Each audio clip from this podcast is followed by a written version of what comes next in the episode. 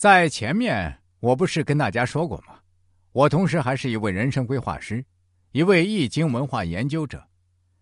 今天就有一个顾客找到我咨询，说自己跟前夫的名字一模一样，都是叫陈静。刚开始认识的时候，他还非常激动，认为这是老天爷注定的缘分。但后来发现根本不是这么回事儿。随着两个人认识的深入，我们逐渐发现彼此的沟通非常困难，简直就是鸡同鸭语。结婚后，两个人更是每天一小吵，三天一大闹。虽然有了两个孩子，但婚后第五年还是离婚了。请问，如果从易经的角度来看，夫妻两个人的名字一模一样，真的不好吗？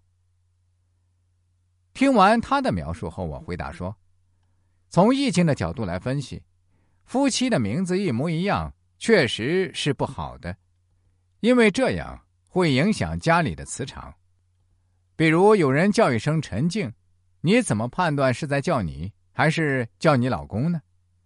而且一个名字其实本身也是带有磁场的，如果夫妻俩的名字一点区分度都没有，长此以往肯定会扰乱家里的磁场的。